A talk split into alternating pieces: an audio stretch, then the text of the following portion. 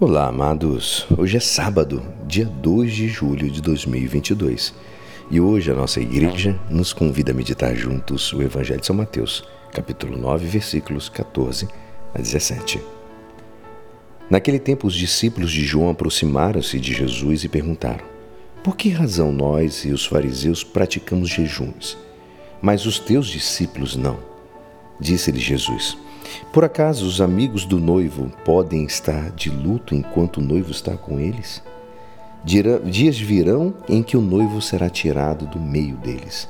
Então, sim, eles jejuarão. Ninguém põe remendo de pano novo em roupa velha, porque o remendo repuxa a roupa e o rasgão fica ainda maior. Também não se põe vinho novo em odres velhos, senão os odres se arrebentam o vinho se derrama e os odres se perdem, mas o vinho novo se põe em odres novos, e assim os dois se conservam. Esta é a palavra da salvação. Amados, hoje notamos os novos tempos que se iniciam com Jesus, a sua nova doutrina que é ensinada com autoridade. Como todas as coisas novas, vemos como elas chocam e questionam a realidade e os valores dominantes na sociedade. Assim, nas páginas que precedem o Evangelho que estamos contemplando hoje, nós vemos a Jesus perdoando os pecados, o paralítico sendo curado e, ao mesmo tempo, acompanhamos como isso escandaliza os fariseus. Vemos também Jesus chamando a casa de Mateus, o cobrador de impostos, comendo com ele, outro com ele, os outros publicanos e pecadores. O que fez os fariseus? Subir pelas paredes no evangelho de hoje são os discípulos de João que se aproximam de Jesus porque não compreendem que ele e seus discípulos não jejuem. Jesus não, não deixa ninguém sem resposta. E ele fala: por acaso os convidados do casamento podem estar de luto enquanto o noivo está com eles?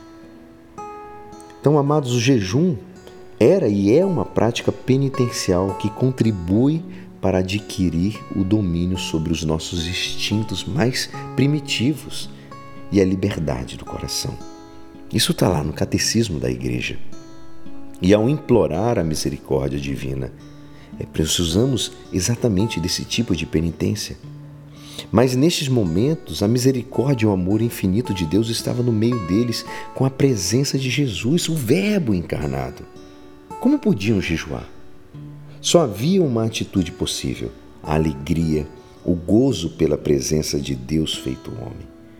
Como poderia jejuar se Jesus havia revelado uma maneira nova de relacionar-se com Deus, um espírito novo que rompia com todas aquelas maneiras antigas de viver?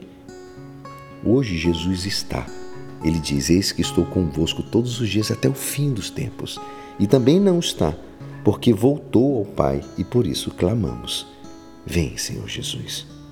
Estamos vivendo, amados, em tempos de expectativa. Por isso, convém renovar cada dia com o Espírito novo, esse Espírito de Jesus, desprendendo-nos de nossas rotinas antigas, jejuando de tudo aquilo que nos impeça de avançar a uma identificação plena com o cristão, a santidade.